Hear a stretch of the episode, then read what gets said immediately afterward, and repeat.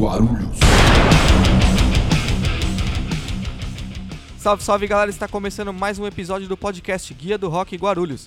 Aquela troca de ideias de jeito informal, com temas voltados para ajudar a divulgar e desenvolver a sua banda e a cena do rock e metal nacional. Aqui você encontra assuntos como music business, produção musical, marketing digital, algumas dicas valiosas e outros diversos temas falado por quem entende do assunto. E no final do programa, sempre rola aquele som de resposta para fechar com chave de ouro. Na nossa página do Facebook Guia do Rock Guarulhos, você também encontra notícias sobre o universo rock e metal, coberturas de eventos, curiosidades, memes e muito mais. Também temos o perfil no Instagram, arroba Guia do Rock Guarulhos, onde você também fica inteirado de diversos assuntos. Segue a gente lá. Quem já escutou os episódios anteriores do nosso podcast já sabe como funciona. Caso você ainda não tenha escutado ou queira escutar novamente, nossos episódios ficam disponíveis nas plataformas Castbox, Deezer, Spotify e na Apple Podcast. Também temos a nossa coletânea, com mais de 20 bandas, com várias vertentes do rock e do metal nacional. Link para download em post fixo no topo da página do Facebook ou na bio do Instagram. Baixa lá, é totalmente free e eu tenho certeza que você vai gostar. Está começando o podcast Guia do Rock Guarulhos. Eu sou Danilo Pérez, apresentador, e estarei com vocês dividindo a bancada com os meus amigos. Jamil Pili, fundador do projeto Guia do Rock Guarulhos, produtor das antigas do New Metal Party e músico. Salve, salve, Jamil. Fala, Danilão. Nosso parceiro Aika, produtor de eventos da Capiroto Entertainment, produtor musical e amante de carros antigos. Salve, Aika. É nóis. E para completar a mesa, o grande Brunão Braga, músico e organizador de eventos hardcore aqui na cidade de Guarulhos. Fala, Brunão. E aí, beleza?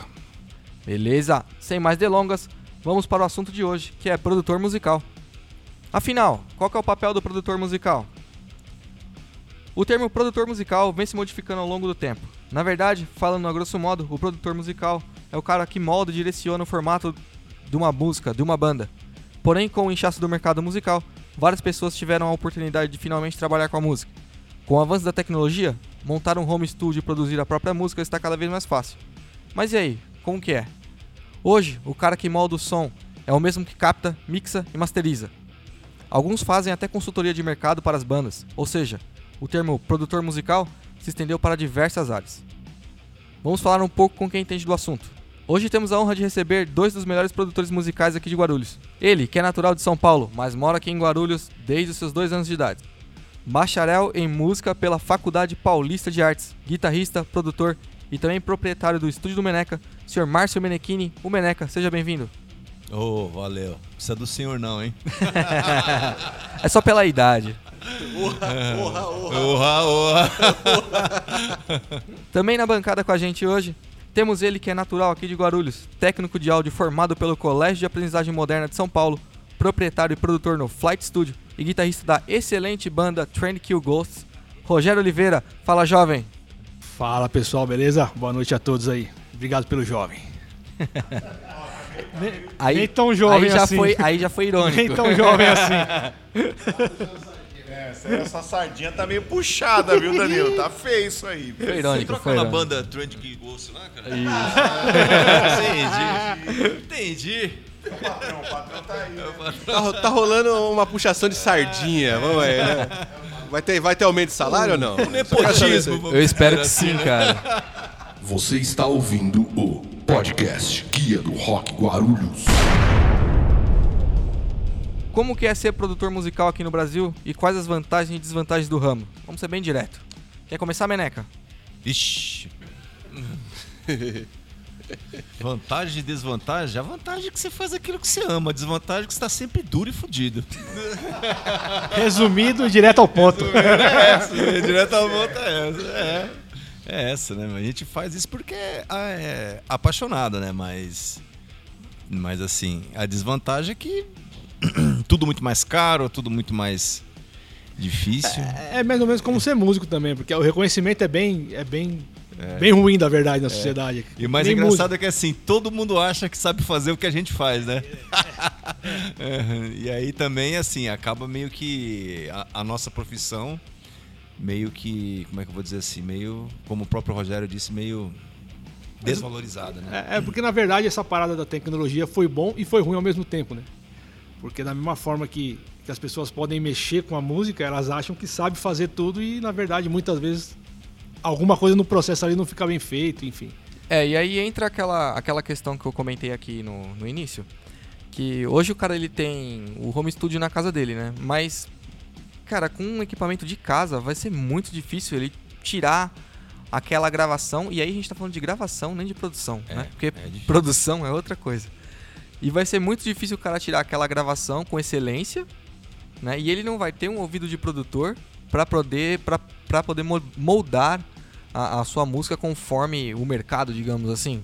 É, se o cara fosse esperto mesmo, ele usava essa tecnologia para fazer uma pré.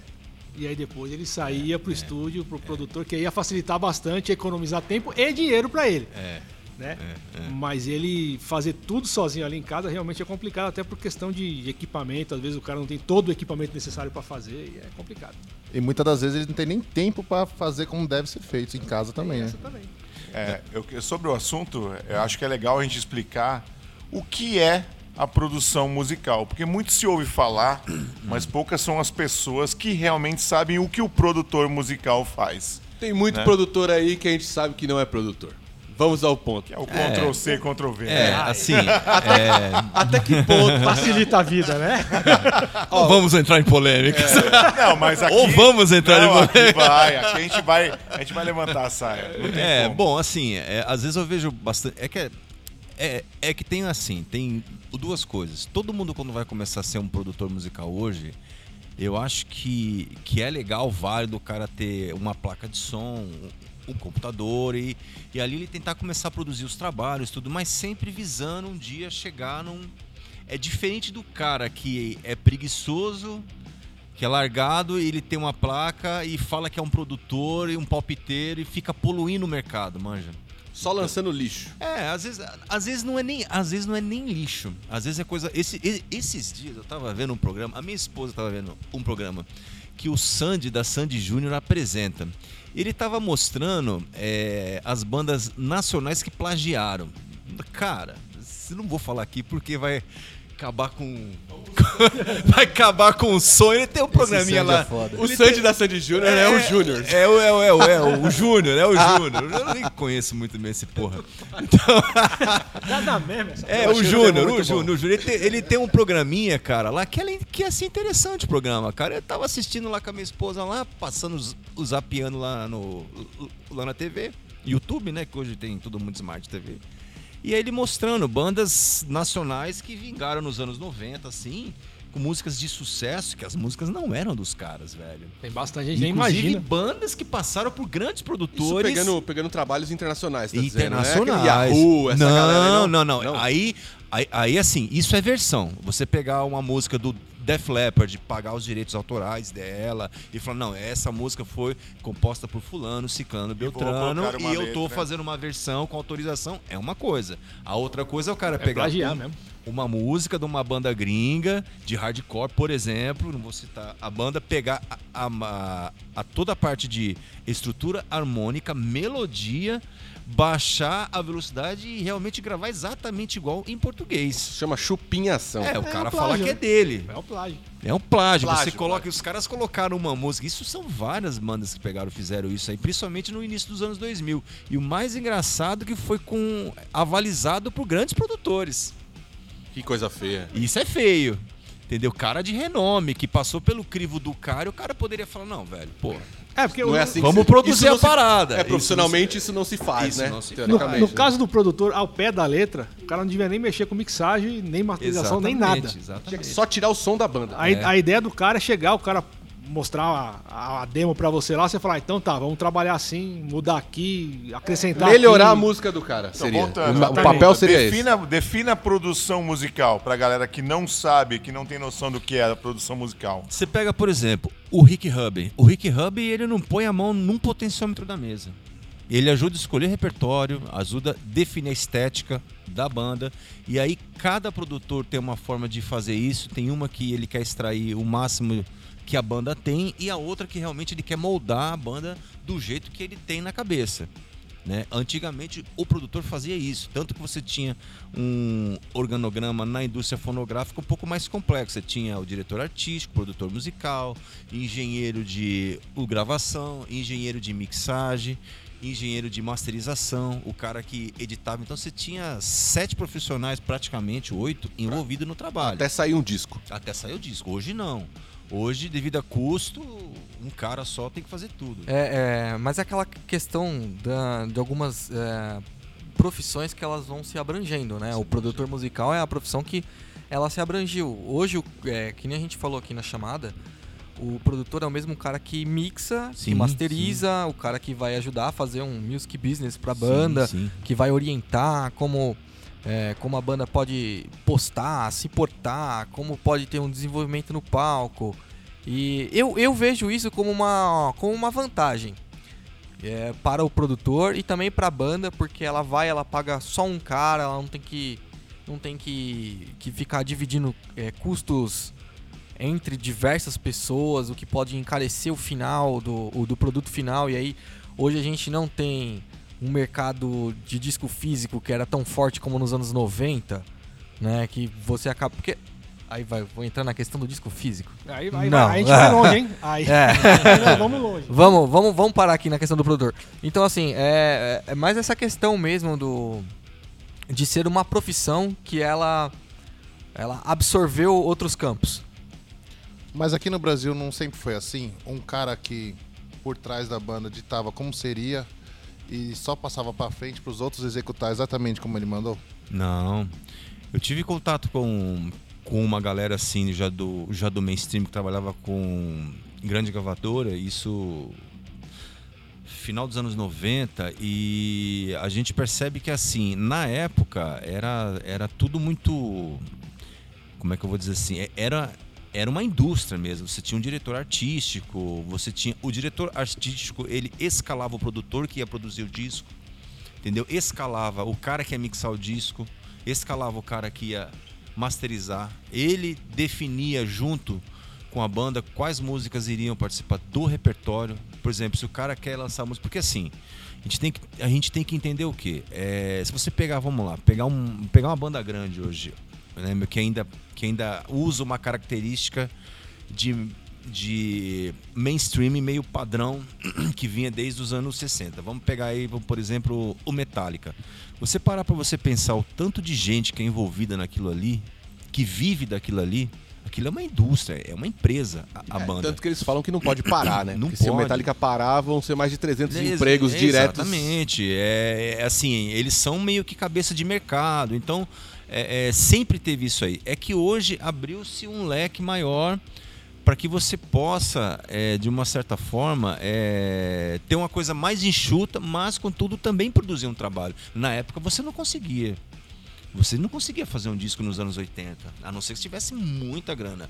Por quê? Porque primeiro que não tinha estúdio, né? Estúdio, home studio, era o quê? Era uma mesa Tascam de 12 canais e um gravador de, de rolo com uma de fita rolo de- gasta. É, de um rolo com a fita de ga- rolo é, é. Não, eu lembro uma vez a gente gravou numa Fostex de, de 24 canais e a fita devia estar tão surrada, cara, E que eu não sei. ficava uma Sinceramente, bosta. eu não sei como é que eles conseguiram gravar tão mal.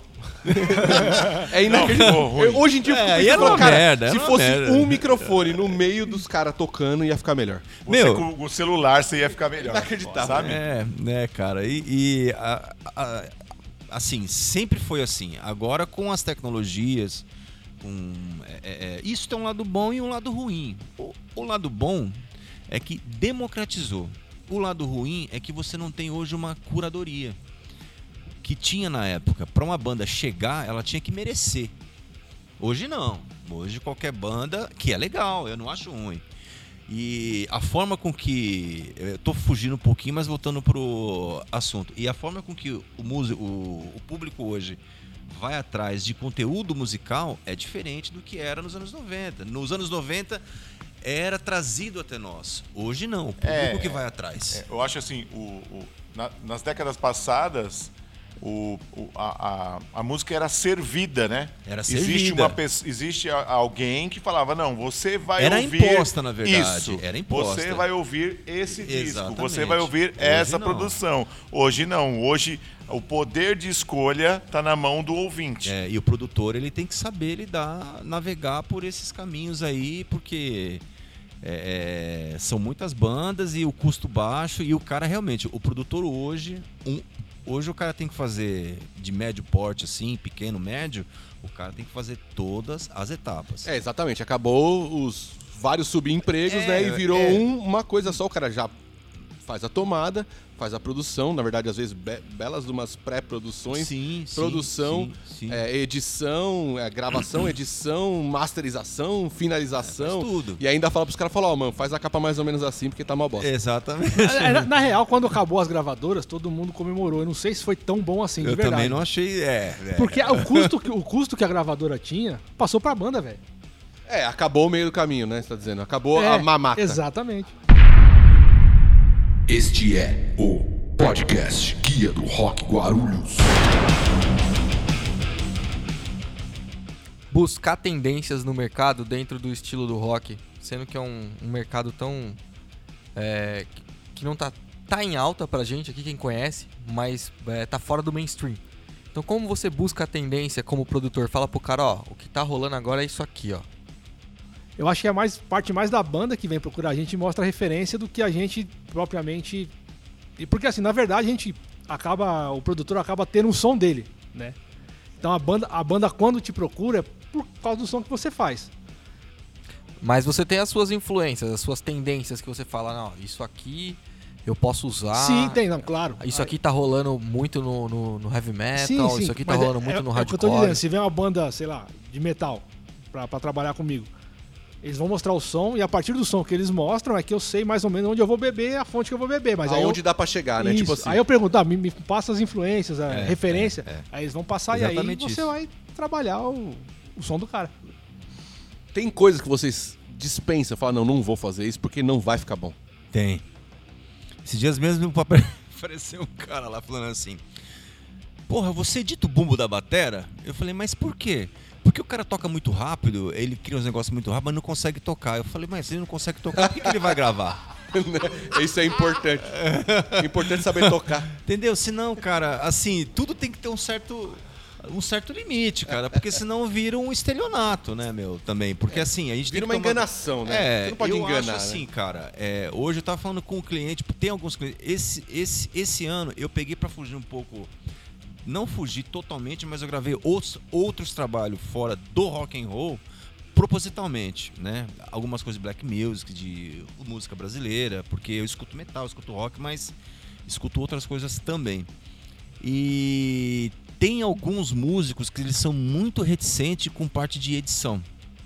Mas uma coisa que eu falo pra ele é que ele tá, que nós estávamos conversando com o Jamil, nem para um extremo e nem pro, pro outro. Primeiro que o mercado quer ouvir uma coisa com padrão que o mercado exige, que é assim, o cara afinado, no tempo, a não ser quando o cara toca música maluca. É, música pra alienígena. Aí o cara faz um negócio doido lá e você tenta viabilizar a loucura do cara. E às vezes os caras são meio reticentes com a afinação de voz, né? Os caras estão meio an- antiquado ainda. Aí eu explico assim pra eles que é o seguinte: é um software, bicho, que o cara usa na gringa. Se o cara inventou isso aí é porque os caras usam.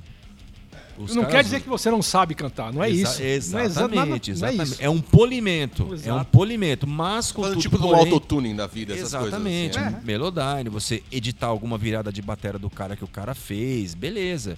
Mas assim, existe, por exemplo, tem um produtor aí que o cara fala que é produtor, mas o cara só produz no computador. A bateria virtual, baixo virtual, guitarra virtual, aí é a mesma coisa, cara. Você pegar. Não é que seja certo ou que seja errado. Isso vai muito de cada um, do conceito de cada um, né? Eu hoje eu tô partindo mais voltando para trás. Você tá dizendo mais orgânico. Você Mais prefere que orgânico, o cara toque mais legal, orgânico. tenha uma cara- bela é, se tomada o cara depois... quiser, bicho, ele vir gravar, por exemplo, um trampo de metal comigo, bicho, que o cara toca um bumbo que eu sei que humanamente é impossível tocar aquilo, eu não vou conseguir arrancar o som que o cara quer. Ele vai ter que ir num cara que tem a manha de editar lá no computador, fique lá 18 horas fazendo lá e pá, pá, pá, o cara faz casinha, aí É. põe lá um monte de coisa lá. Tem uma pergunta aqui pra vocês. Essa aqui é pra enfiar o dedo na ferida, hein? Vocês já fizeram trabalhos que, assim, você sabe que aquela banda não vai executar aquilo. Eles não, não têm capacidade nenhuma pra executar aquilo.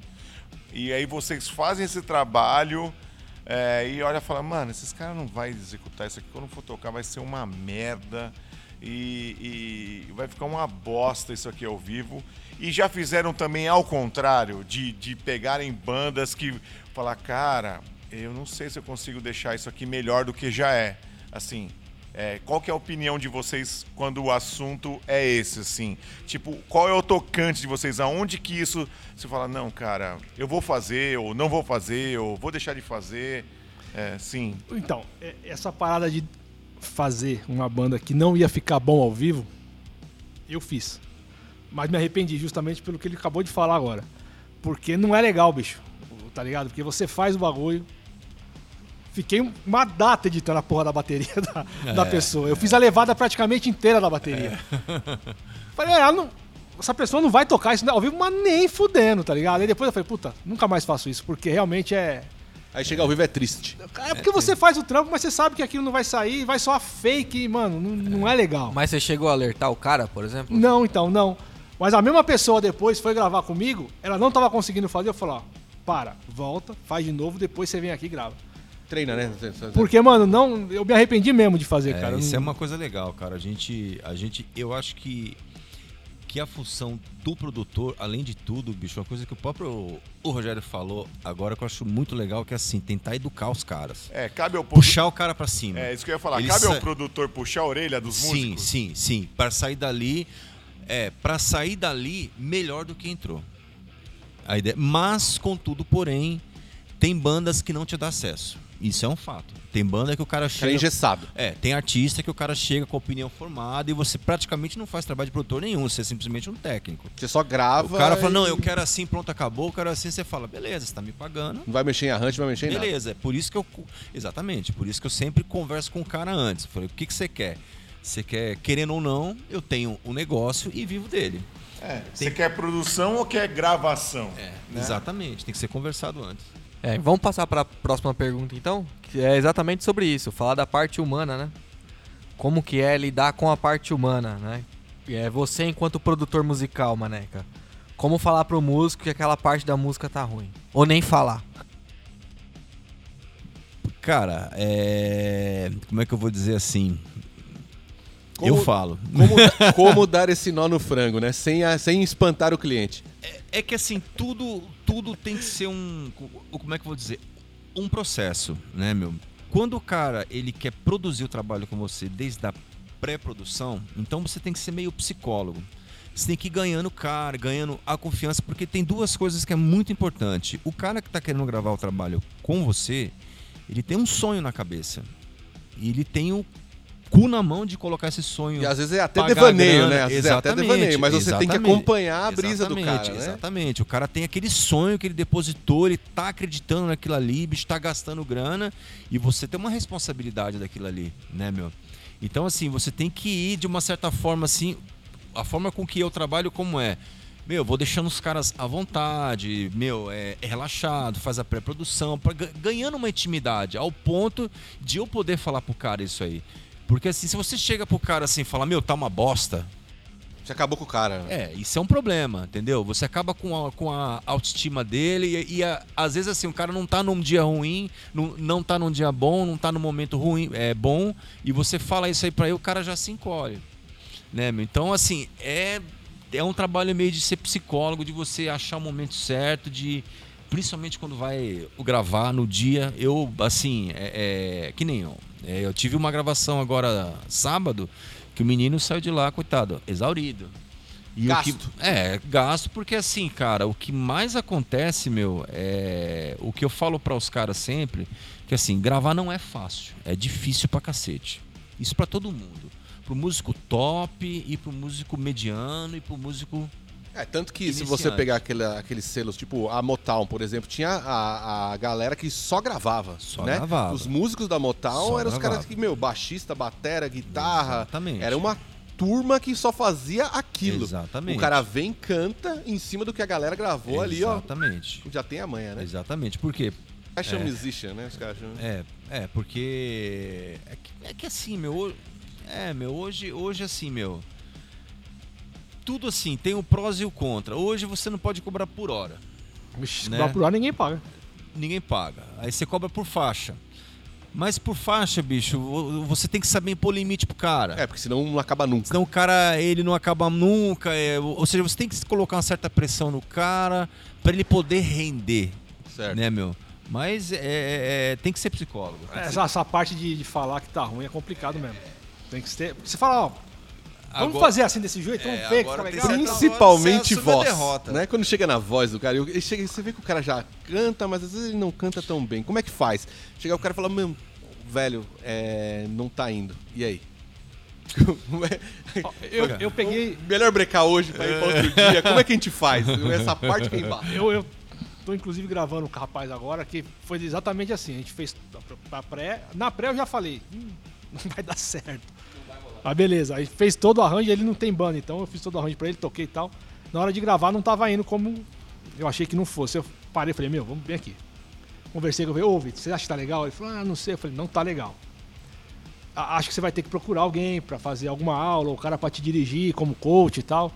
Ele foi. Ele acei- ainda bem que ele aceitou. Tem cara que não. Principalmente vocal, velho. Ele não aceita, é complicado. Porque é o ego, né, bicho? Você mexe com o ego da pessoa. Ainda bem que o cara aceitou, foi atrás. A gente conseguiu fazer um trampo agora, tá bem melhor. Então já foi. É um foi aventureiro. importante, né? Hã? É um aventureiro. Foi importante, foi importante. O cara tá indo atrás, tá estudando. Nos estúdios. Mas aí no caso, só um pouquinho. Mas aí no caso, o cara foi atrás de um professor, Professor, mesmo, ele de tá voz. fazendo e- aula. Tá fazendo aula agora. E, Começou a- a fazer e aí aula. você sentiu que deu uma alinhada? Você Não, melhorou bastante. Deu uma bela diferença. Ó, que legal. Melhorou né? bastante. Nos estúdios, chegam muitas pessoas que não tem nada do que tá fazendo ali. Porque assim, tipo, meu, é, é, a pessoa nem sabe o que ela quer da vida dela e fala assim, não, eu cismei que eu vou gravar um disco e ponto. Já pegaram alguns, alguns figuraças assim? ó? Conta umas histórias pra gente aí. Cara, é, já peguei algumas já de, de assim, de eu ter que. Assim, voltando, assim, passando um pouquinho por aquilo que a gente tá falando sobre como falar ou não, né, meu? Já teve situação de eu ter que chegar pro cara e falar, velho, essa porra quem vai gravar vai ser eu que você não tem condições de gravar isso aí, velho. Entendeu? O cara fica larga- puto da vida. Larga essa guitarra aí, É, malandro. o- Você não manja assim, nada. Aquela psicologia daí, vai né? até um certo ponto, manja. Você fala pro cara, porque assim, você. Meu, co- coisa tipo assim, cara, você faz a pré-produção com o cara, vem um mês, dois, falou, meu, tem que tirar as músicas. E chegar na hora, aconteceu duas vezes isso aí. Um com um cara, com uma mina que tocava teclado. Que, meu, fazendo a pré-produção, chegou. Meu, chegou na hora, a mina não sabia os acordes, velho. Mano, me deu um. Que medo. Cara, aquilo me subiu o sangue. Eu falei, meu, vai pra casa, cara, e não apareça mais aqui. Porque ela tá desrespeitando todo mundo, cara. Porra. Todo mundo, bicho, tirando a música. Porque assim, eu acredito que para uma convivência boa e sadia, pra mim precisa cumprir do- dois requisitos apenas. Primeiro, ser honesto, Sim. né? Ser honesto no sentido literário da palavra visceral. Em todos os aspectos, né? Todos Vamos os lá. aspectos. Cara, eu posso fazer, eu vou fazer. Não, velho, não dá pra eu fazer. Ou, ou enxergar que eu não tenho Exatamente, condição de fazer exatamente. e ou não estou preparado, me dá um Exatamente, tempo, né? Uma coisa assim. exatamente. sabe? E a outra, cumprir o combinado. É, combinado não sai caro. Exatamente. Agora, quando o cara chega, bicho, e, cara, você combina uma coisa com todo mundo, porque tem um grupo, você, na verdade, você administra um grupo de quatro, cinco pessoas, três pessoas. E quanto mais gente, pior é. E nisso, o papel do produtor tem uma coisa interessante, que ele acaba sendo meio que o líder ali, meio o cara que.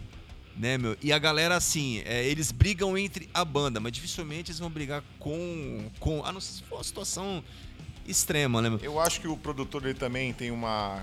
Eu acho que ele, como ele tá fora da banda, e a banda é algo Exatamente. muito.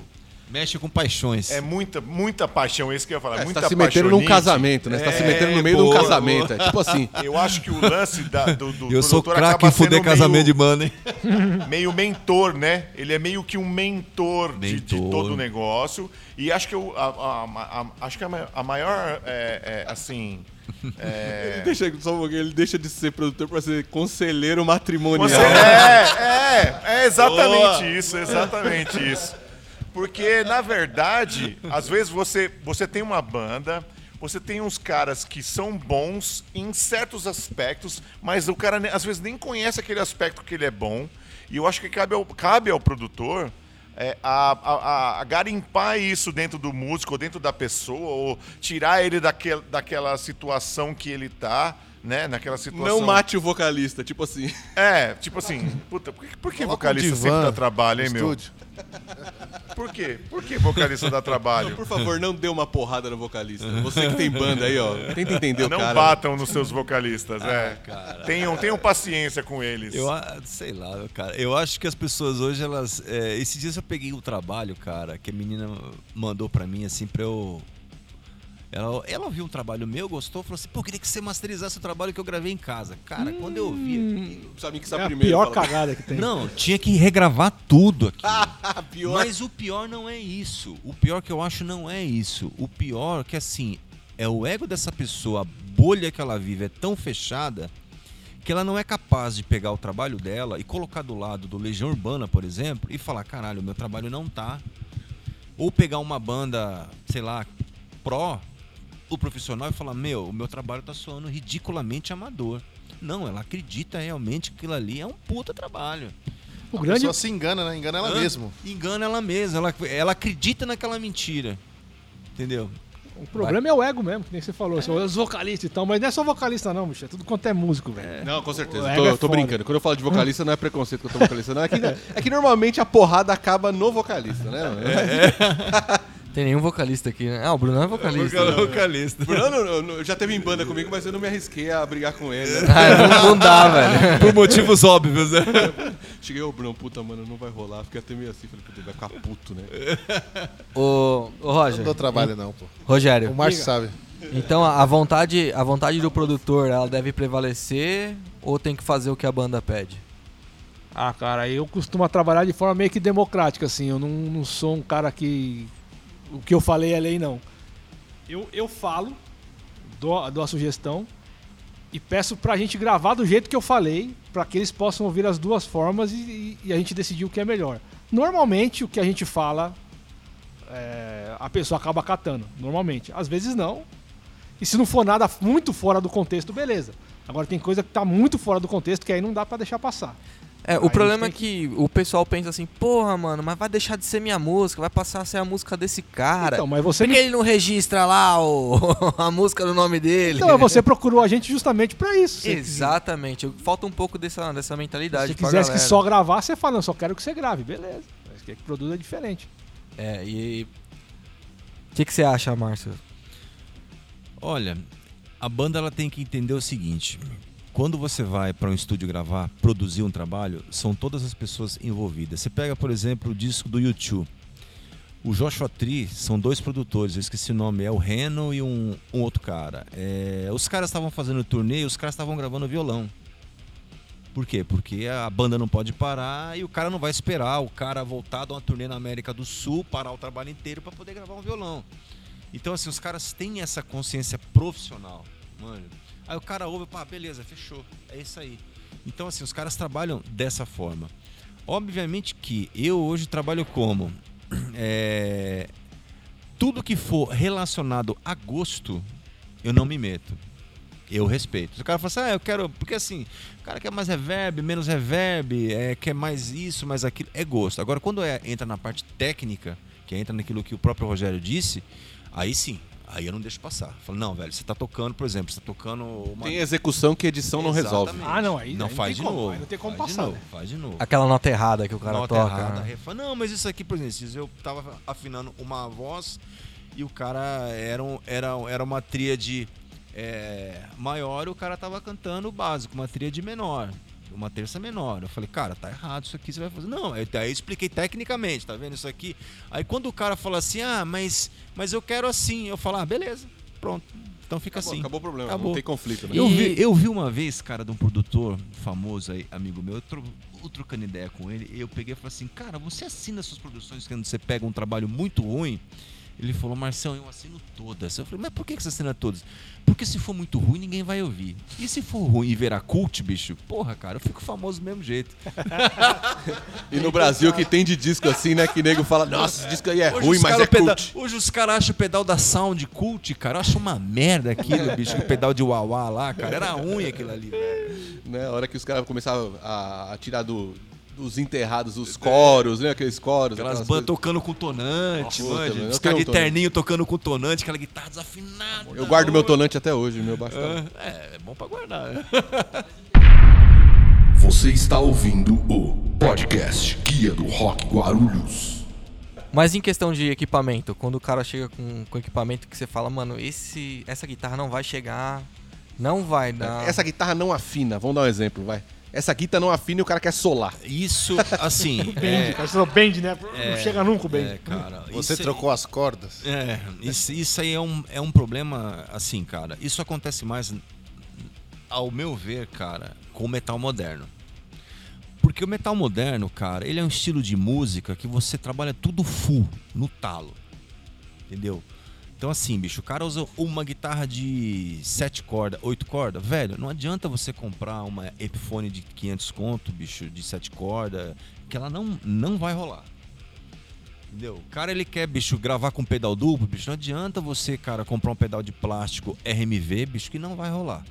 Você tem que comprar um Axis, você tem que comprar um, um Iron Cobra, guitarra, você tem que comprar uma Schecter. Ah, mas dá pra gravar? Dá pra gravar com a outra também, mas fica. Não, não fica. Isso não tem jeito. Aí no micro afina as guitarras, não, tem, jeito, escala cara. pra não isso. É, não né? tem, Começa não a tem, não tem. É a mesma né? coisa assim, cara. Quando o cara vai entrar numa afinação muito baixa, o que os caras gravam muito com digital hoje? Porque o falante não toca aquela frequência. O falante de guitarra não toca. Tanto que o fã de baixo ele é grandão. Se você pegar um falante de 15 de guitarra. né? Exatamente. Se você pegar um fã de 10 de baixo, a bobina dele é desse tamanho, cara. É diferente do falante de, ou de guitarra. Então os caras, quando pegam aquelas guitarras de 8 cordas, você vê que a maioria deles tá usando fractal, tá usando Kemper, tá usando. Dificilmente você vai ver o cara plugando aquilo num, num ampli mesmo e o, e o cara gravando. Por quê? Porque já é uma guitarra que já ela vai. Na tessitura dela já vai entrar em algumas frequências do contrabaixo. Oito cordas já tá no baixo já. É, já tá já. Então assim, então aí o cara ele tem que ter ciência que assim, ele tá tocando um estilo de som. Primeiro, ele precisa ser um atleta. Baterista principalmente. Tem preparo físico, velho. Pra tocar aqueles, porra, aqueles sons rápido É, pra os cacete. blast beat a Não, 240, isso não 200 tem jeito. O cara tem que ser um atleta, tem que ter instrumento, equipamento. E a dificuldade do home studio é justamente isso. A gente não tem como bancar esse arsenal de equipamento para manter um custo legal pro cara. Aí o cara tem que partir assim, ou aluga, ou o cara vai um estúdio que o cara tem, ó, tenho 43 guitarras aqui, você escolhe uma. Tenho 12 caixas de bateria, você escolhe uma. O home studio não, mas a gente tem duas guitarras legais, top, tem duas, três caixas legais, tem uma batera só legal, né? E aí o cara tem que entender assim, ele tá pagando um preço de home studio que dá para fazer um trabalho legal, do estúdio menor, mas tem as suas limitações por causa disso, né? E aí o cara, ele tem que ter um equipamento legal, pelo menos o equipamento pessoal dele tem que ser top, não adianta. É, na verdade, o que importa, é, o, o que eu queria dizer, na verdade, é que não adianta o cara ter um Fusca, né? E achar que ele vai, no final, ele vai estar andando numa Ferrari. Não tem como. Não, Não, cara, tem como, não. entendeu? Se você for participar de uma Fórmula 1, você tem que ter um carro Tem que, compatível, competitivo. exatamente. A Se ideia é você- assim. É, ah, e no estúdio eu arrumo isso. Não, Meu irmão, não você arruma. não arruma. Não arruma. Não arruma. Ah, põe um simulador aí que resolve. Não, não Principalmente as resolve. coisas relacionadas à frequência, né? Não, é. Não adianta. Bom, e o cara que tá começando a produzir, o que, que ele precisa, Meneca? Qual que é o mínimo, assim, pra um cara começar a Cara, brincar, vai? O que, eu, o que eu dou assim de conselho, velho, porque assim, uma coisa que eu acho que tem que. É, que é o básico, o cara tem que conhecer música. Mínimo. Mínimo de música. Pra Geral, se você pro- diz, qualquer estilo, qualquer estilos, se qualquer- dá uma não, não, passeada. Música mesmo. Um pouquinho de leitura, um pouquinho de intervalo, Ah, a a teoria hit, musical, a teoria. teoria. Porque, cara, como é que vai editar uma bateria, por exemplo, se não sabe o que é uma síncope e uma colcheia? Como é que o cara vai afinar a voz, se não sabe o que que é uma terça, uma quarta? Entendeu? Então, assim, ele vai tudo no intuitivo, manja, rola, mas aí já começa, tipo assim, ele fica um escravo É que nem assim, você pegar o cara que produz em casa com computador, você leva no estúdio e põe uma mesa na frente dele. Nem precisa. Chora. Você fala, microfone na bateria lá. O cara sabe nem onde vai botar o microfone. Então, assim, ou, ou, ou você tem que fi- finalizar um trabalho, cara, que você tem que afinar, por exemplo, que eu tô tendo um problema agora com cordas. Tô tendo que afinar os caras das cordas. Por quê? Porque os caras é, gravaram, cara, mas assim, bicho, é. Pegar um Você músico. diz violino, violoncelo, essas Violino, coisas assim, né? É, a gente tentou gravar tudo junto, não rolou porque os caras não conseguiram afinar. Estão meio desafinados entre eles. Como era um, um quarteto de câmera, cara, então, assim, meu, o cara não teve bala pra bancar uns músicos top, né, meu? Então pegou os músicos de orquestra de, de município, de bairro, que são músicos bons. Mas os caras não estão habituados a gravar, não tem experiência de gravação. E quando você vai gravar o cara, que o cara grava lendo, e o cara não tem uma experiência de ler e arrancar o som, ele acaba se perdendo no som para poder ler.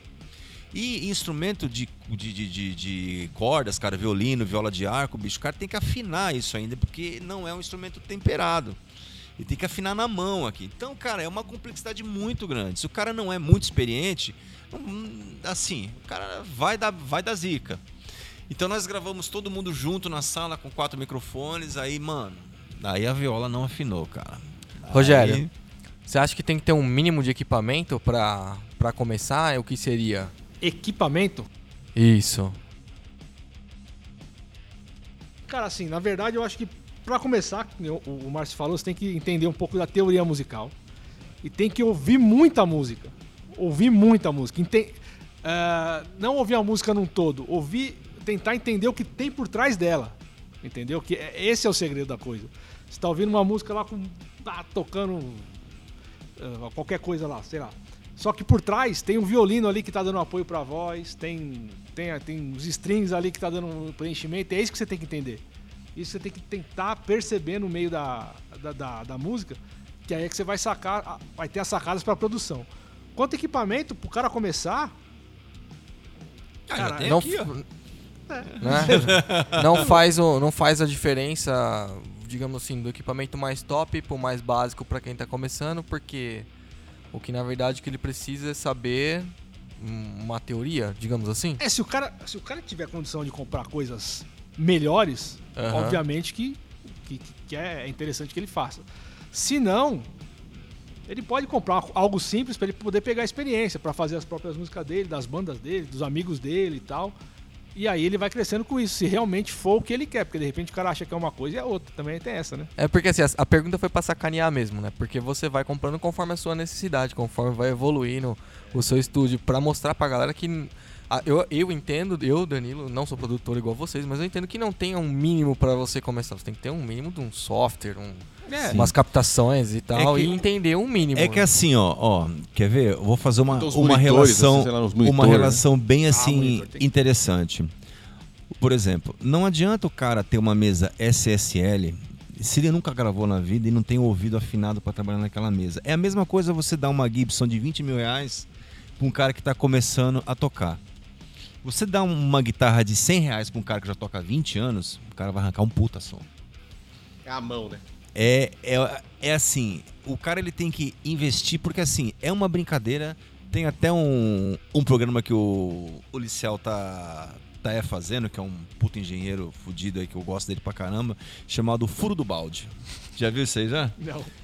Que o estúdio ele é um balde. Esse cara chuta o balde, hein, velho? É, esse é, cara chuta o esse balde. estu- assim, estúdio é um é um negócio que você investe, investe, investe, investe e é tudo caro e cada vez você não tem retorno.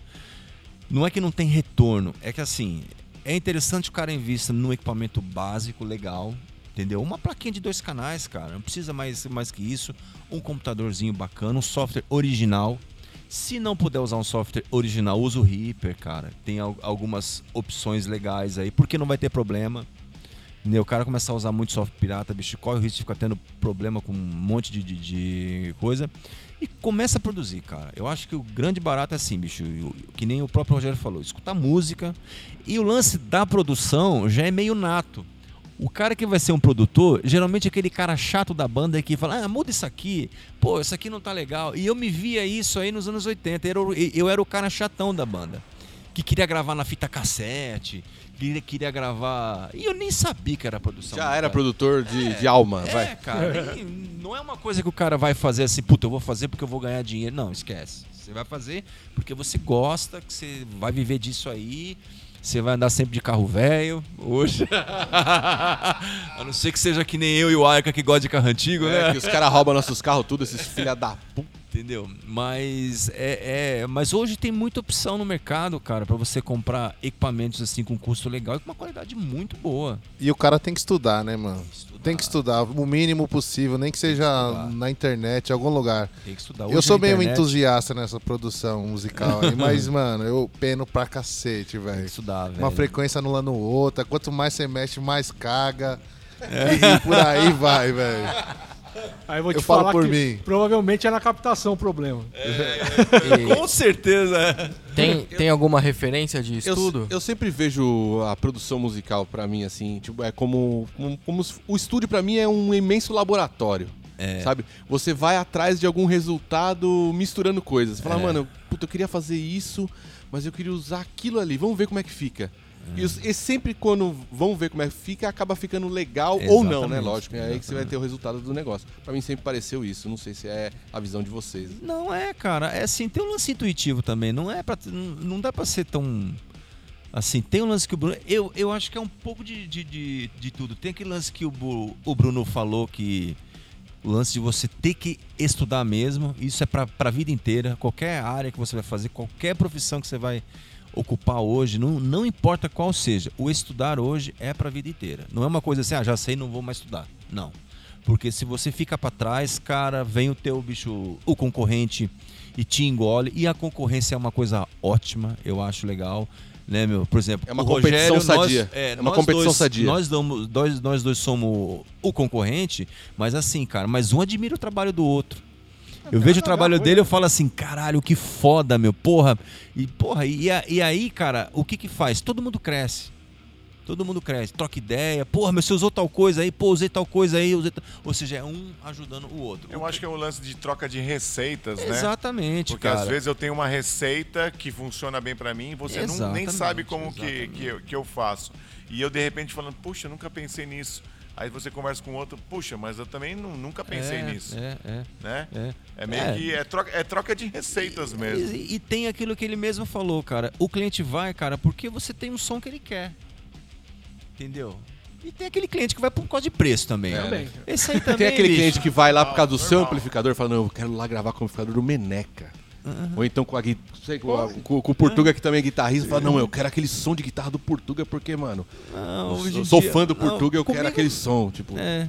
Não, é, pelo, o pelo som, sim. Pelo, o pelo som, sim. O cara vai lá no português porque, não, porque eu ouvi os discos do cara e falou, não, eu quero um lance assim, nessa pegada. É, então, é, ele é procura aí. você pelo som. Exatamente. É, acho que essa pelo é ideia. trabalho que você fez. Não, não por. É lógico que às vezes alguns vão pelo preço primeiramente, depois você vai mandando o trabalho pro cara. Mas a maioria hoje, depois que você já tá um tempo no mercado já, os caras vão porque ele gosta do o teu som e. Enfim, né, isso é normal. Eu queria perguntar assim pra vocês, como é que como é que vocês lidam com uma banda, por exemplo, que às vezes chega totalmente despreparada? Que que vocês, primeira que vocês falam pros, pro cara, chega com uma fitinha que ele gravou ali, sei lá, num estúdio de ensaio qualquer assim, fala assim: "Não, cara, acho que a gente tá preparado pra gravar um disco". O cara quer gravar um disco, os caras da banda até tem grana tudo, pá, mas aí você olha e fala: "Porra, mano, o cara não tá preparado". Só fazer uma correção. Hoje em dia não é mais fitinha, não, mano. Vem no celular. Ah, é? A fitinha é na sua época, velho. Pô, mas você tem que entender que eu sou um cara velho, né? velho? Não, porque é, é verdade. Pô, eu tô pensando aqui, pô, pensando na minha primeira banda que eu gravei uma fita cassete, cara. Cassete. De- em dois canais a gente botou um canal pro lado bateria e alguma e a guitarra, sei lá, e pro outro lado baixo e voz, era assim, que a gente gravou num Aico tranqueira. Então assim, chega- o cara chega despreparado. Qual que é a melhor dica que você pode dar pro cara? Fala, não, mano, você tá começando agora. Como é que vai ser? Vai, vai, pra, vai pra que caminho que você vai? Putz, é foda de falar, mano. É difícil falar. Fala, não, vai ensaiar mais, ou, ou acerta isso aqui primeiro antes de tentar gravar, porque. Cara, é, é foda, assim. né? Na verdade, você tem que ver o que o cara quer. Se ele só quer gravar ou se ele quer produzir. Se quiser produzir, fudeu. Aí você vai ter que falar pro cara. Meu, tá difícil. Vai ter que, vamos ter que acertar muita coisa pra poder fazer. Se ele quiser só gravar, aí depende de cada um. Gravar, gravou lá e foda-se, né? Você vê aqui, Ana. Gravou ao vivão lá. É complicado, bicho, é difícil. E, e de, de- agora vou, vou chegar logo na, na ferida, assim, ó. Quais foram. Agora, é, a pergunta é pros dois, cada um responde de uma vez, vai. É, qual foi a banda que vocês gravaram e falou, caralho, essa aqui deu tesão de gravar? Pode falar o nome dos caras, isso eu quero saber. Trend Kill Ghost, Rogério? Foi.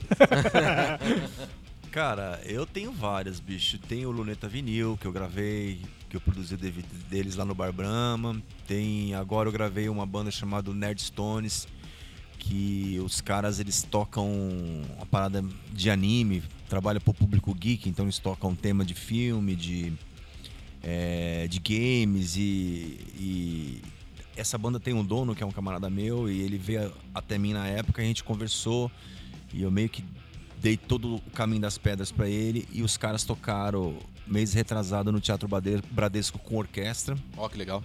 e tocaram agora na CCXP, fechando a feira. Tem o, tra- o trabalho da Jenny Sex também, que tá indo pra Alemanha, que é uma banda de pós-punk, vai ser prensado em vinil lá. Tem o Matheus Lotus também, que é um trabalho solo, que toca piano e é um lance mais black music, mais soul music. E, e o mais engraçado que esses que a Nerdstone, a Jenny Sex e o Matheus Lotus, todos eles foram gravados ao vivo. Que A base toda ao vivo. Ao vivo conserva uma, uma, uma vibe Cara, que é, canal assim, você não consegue pegar nem fuder. É, os caras foram gravados assim. Hoje, hoje eu tô fazendo muito assim, cara. Eu tô prezando muito assim por isso, de, de você gravar A tomada, a base assim, da banda ao vivo e depois a gente vai fazendo vozes, vai fazendo Vai algum... fazer uns overdubs. É, se a gente pegar uma história, por exemplo, daquele primeiro disco do, do, do Rage Against the Machine, que foi gravado no, no. Sound City lá, um, dois, três e pau, né? E aí os caras pegaram as melhores tomadas e falaram, mano, a partir disso aqui que a gente vai trabalhar o disco. E é essa vibe que se você ouve no disco até hoje, isso é importante pra caralho, é Ah, legal. tem, tem, tem um outro trabalho também que eu tô terminando, que esse é um tra- trabalho muito complexo, que é o de um, de um, de um compositor chamado Valdevir. Ele compôs para escola de samba, para Vila Maria, para é, Nenê da Vila Matilde durante muitos anos. E agora ele resolveu fazer um músico de um disco de música brasileira. Então tem um maestro que tá fazendo os arranjos, que é o Toby, que é um puta maestro. O cara tem trabalho na Alemanha também, um cara ferrado. E é um disco de 13 faixas, coisa rara, né? Você gravar um disco desse aí, que eu nunca mais vou gravar um disco de 13 faixas na minha vida. Hoje em dia tá Dá um sendo trabalho do caramba. só 10, cara. só 10, só É. 10. Mais É que 10 muito é demorado, velho. Muito, muito, muito assim, ultrabalhoso. Então, E você, Roger? Cara, eu gravei algumas coisas interessantes. Eu, tudo metal, né, bicho? O negócio lá é barulho mesmo. Ó, eu gravei uma banda chamada Rebote. Foi Olha, legal. olha a concorrência aí, Jamil. Rebote não, reboco, reboco. Rebote, Rebote eu nunca gravei, não. Mas Rebote eu Reboco. gravei. eu vi uma que você gravou, cara, que até o cara fez, fez um comentário é lá plágio, na gringa. isso é Como é que chama, Os cara? caras são viciados naquele rinossoro, isso é da rebote. Eu acho que é rebote que chama. Não, não é, não é rebote. Foi uma banda que você gravou, cara, que os caras tiveram um gringo comentando, ouvindo o disco. Puta, bicho, sei não. Foi um trampo que você Ah, tá. produziu. Foi é o que eu ia falar agora depois dessa aqui. E teve essa, acho que é a que ele tá falando é o em Rasa. Isso, em rasa. Essa banda é boa. Esse disco ficou fica- foda. ficou, ficou, foi um EP que eles gravaram comigo lá e ficou bem legal. Os caras entraram em, sei lá, melhor EP do, do ano passado aí no, no site e tal. Foi, foi bem legal que essa eu produzi mesmo. E eu junto com eles, né? A gente conseguiu um resultado bem, bem ficou bacana. fodástico. Tem o Power From Hell de Guarulhos que eu gravei o último, o último Pô, CD deles. Ô, os caras tão estourados aí, velho. Os caras Que foi- é, então, estouradaço, fora. eu só no master- Brasil também, mas eu só não masterizei. A masterização foi feita na Alemanha. Foi prensado lá e tal, mas ficou bem legal o estilo deles.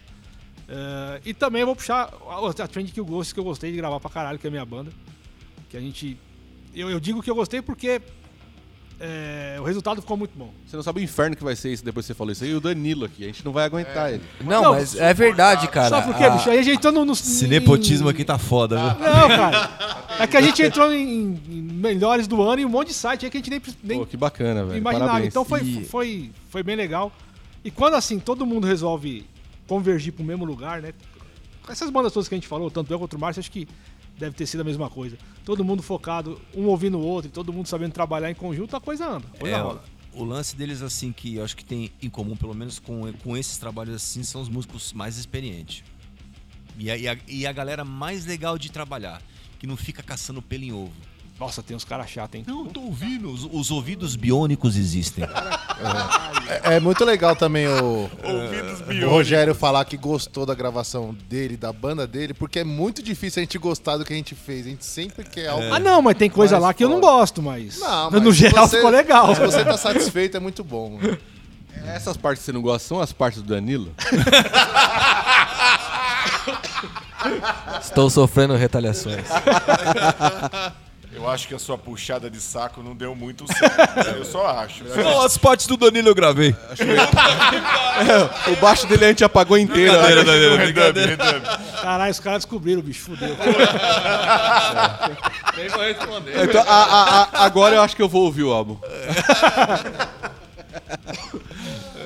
Pô, mas que legal, cara. Parabéns aí que vocês estão com puta de um, um- um trabalho legal. O Trend que eu gosto, agora eu vou puxar a sardinha mesmo. Pra mim, as- acho que de heavy metal no estilo que vocês fazem, pela região aqui, ó, e São Paulo geral, eu não vejo ninguém mais legal. Muito obrigado. Muito obrigado. Né? Vamos puxar a sardinha, vamos E ser sinceros. É, Guarulhos, é, o bagulho é bom. Tem uma questão de produção na, na Trend Kill Ghosts que nós fizemos e aí foi mais uma visão do, do Diogo, que o Diogo ele tem esse essa, essa pitada de produtor também. Diogo é o vocalista. O vocalista. Tá. Que foi chamar o, o Ralph Shippers pra gravar com a gente, cara. E isso, essa foi uma sacada como produtor que ele falou assim, cara, essa música que a gente fez, ela lembra muito Gamma Ray.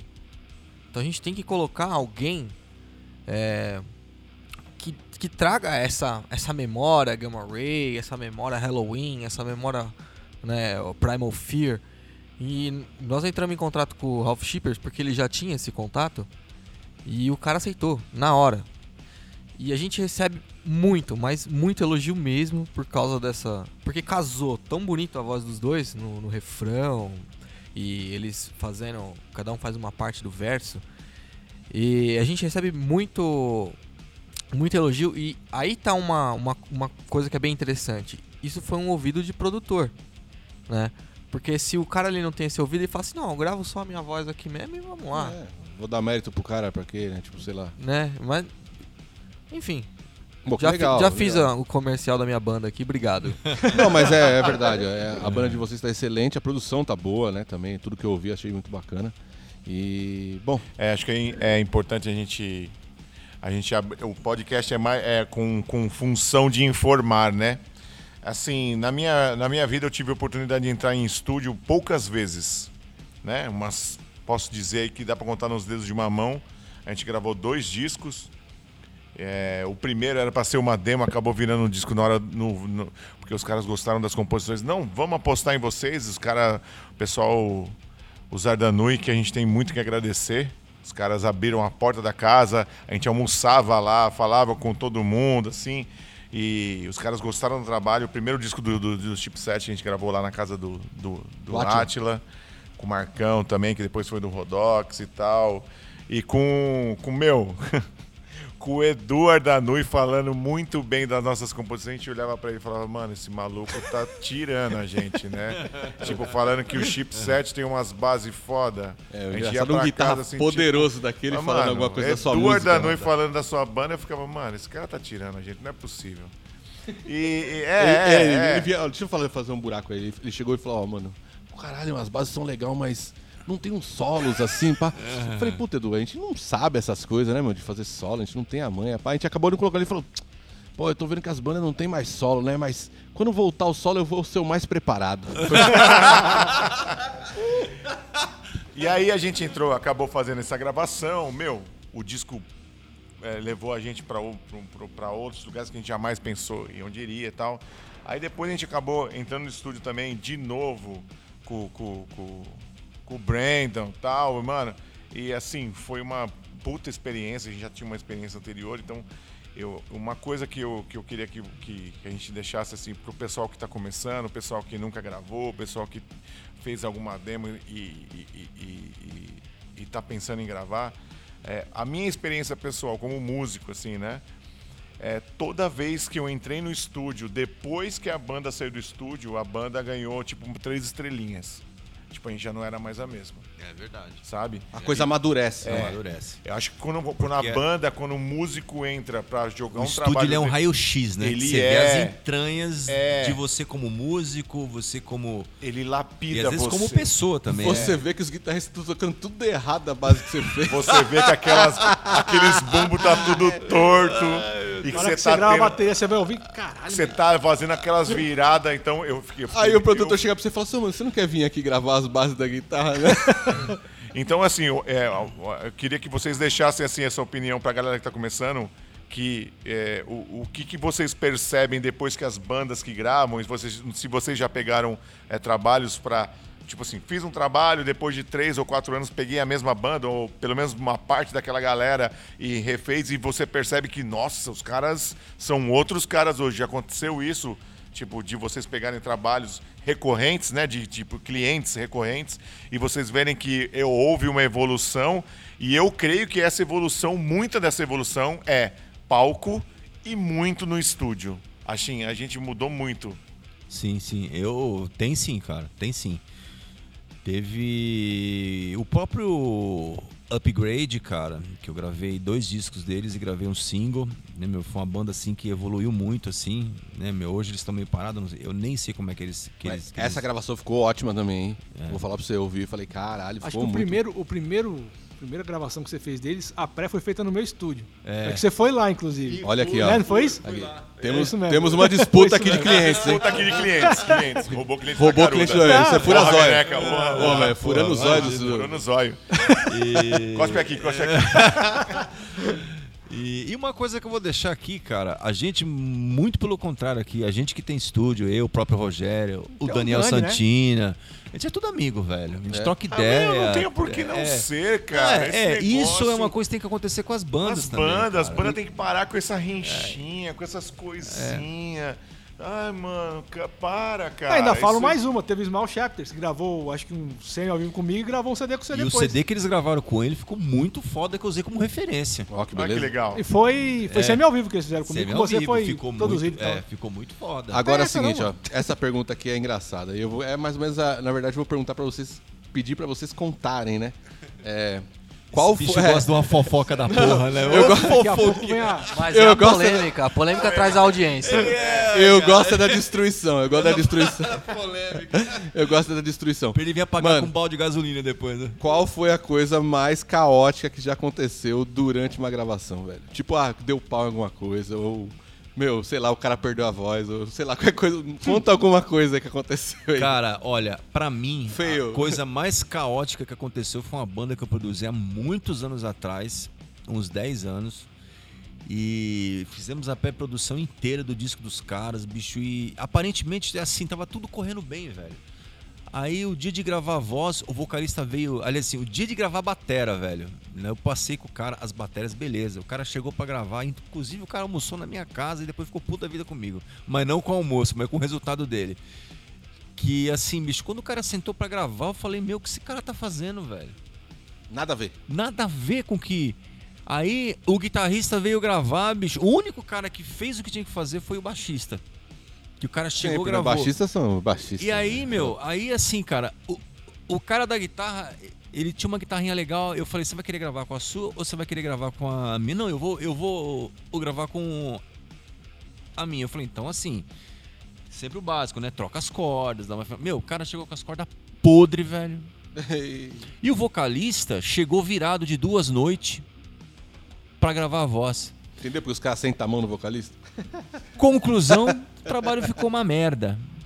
E os caras ficaram puto da vida porque o trabalho. Mas assim, foi uma decepção tão grande aquilo ali, cara, que eu.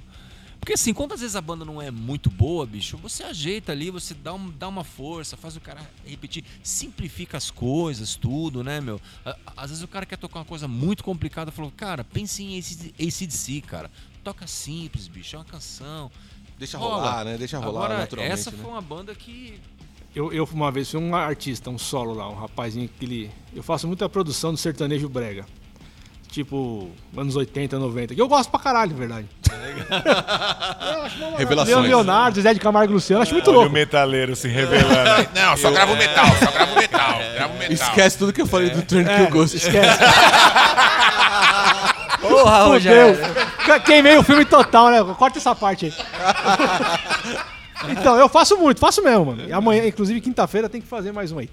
É, e o cara, mano, era o sonho da vida do cara e o caralho, só que o cara não sabe contar até quatro, velho. Como assim? Ele não conseguia entrar no tempo em nenhuma parte, mano. Nenhuma parte. É música quadradas, tipo, três acordes.